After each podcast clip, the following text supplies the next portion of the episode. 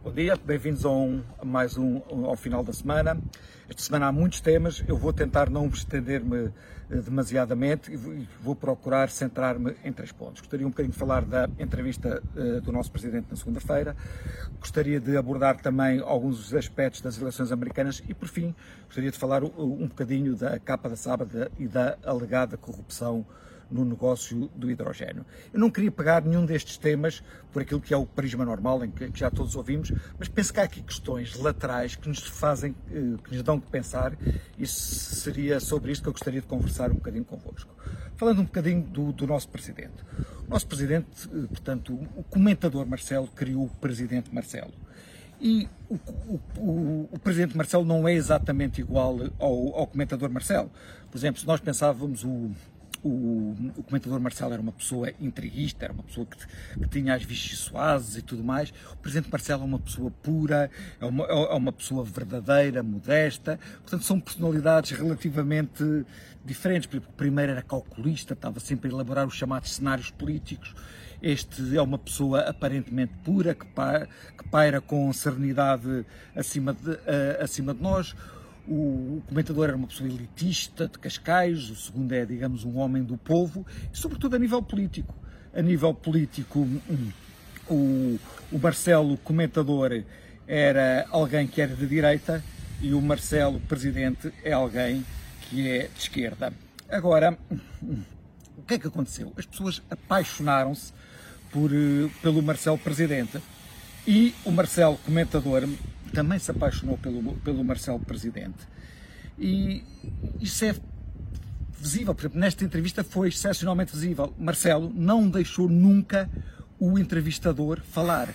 Ele fazia, dava as questões, um, um, oferecia ele também as respostas e ele esteve constantemente num one-man show em que ele passou toda a entrevista inebriado consigo. Isto para uma pessoa, para mim isto é preocupante, mas se calhar não é. As pessoas adoram Marcelo e se calhar a única pessoa que aqui vê motivos de preocupação sou eu. Agora falando um bocadinho das eleições americanas.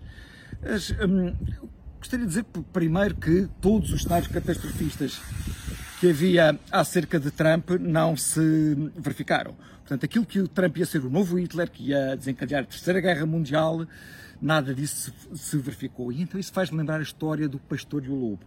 Nós estamos sempre a ver Hitlers em toda a parte, estamos sempre a ver fascistas em toda a parte, que quando houver alguma ameaça nós já não vamos acreditar. Portanto, as pessoas tanto gastaram as palavras, tanto gastaram os argumentos, que eles deixaram de fazer muito sentido.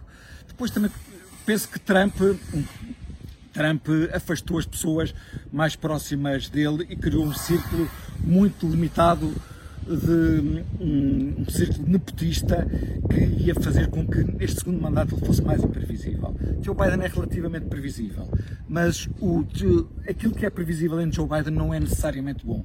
Joe Biden tem colado a si eh, a máquina do Partido Democrata com muito das coisas menos boas que eles têm. Joe Biden vai ser influenciado por aquela esquerda americana, muito colada às universidades, que é aquela esquerda que gosta de controlar aquilo que eu escrevo, gosta de controlar aquilo que eu digo e no fim ao cabo até gosta de controlar aquilo que eu penso. E para quem gosta de liberdade, isso é algo que é preocupante. Por fim, gostaria de falar um bocadinho sobre a capa da revista Sábado e da alegada corrupção que poderia haver no negócio do hidrogênio. Eu acredito que essa corrupção não exista.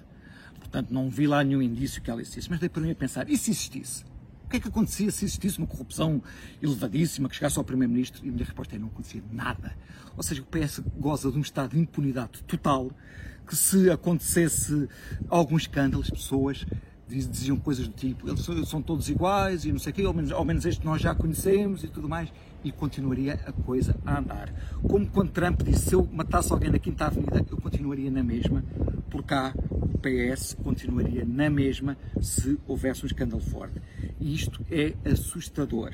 Queria também eh, falar um bocadinho da, da personagem João Galamba. A personagem João Galamba era uma personagem que não estaria no governo em qualquer sociedade, eh, qualquer país eh, decente e exigente. João Galamba foi a pessoa que houve mais colada a Sócrates. João Galamba entrou no Parlamento naquilo que se ia brincar que era a cota da Fernanda Câncio. Portanto, João Galamba era a pessoa que uh, almoçava as pensas de Carlos Santos Silva com José Sócrates até Sócrates ser preso. Foi a pessoa que avisou Sócrates que a polícia andava atrás dele. Mesmo acreditando que João Galamba é uma pessoa impoluta, num país exigente, onde houvesse conceito de responsabilidade política, João Galamba jamais estaria num governo. E, mas, conforme eu disse, seria num país exigente onde existisse responsabilidade política, que infelizmente é uma coisa que nós não somos. Até para a semana e, eh, espero vê-los outra vez por cá.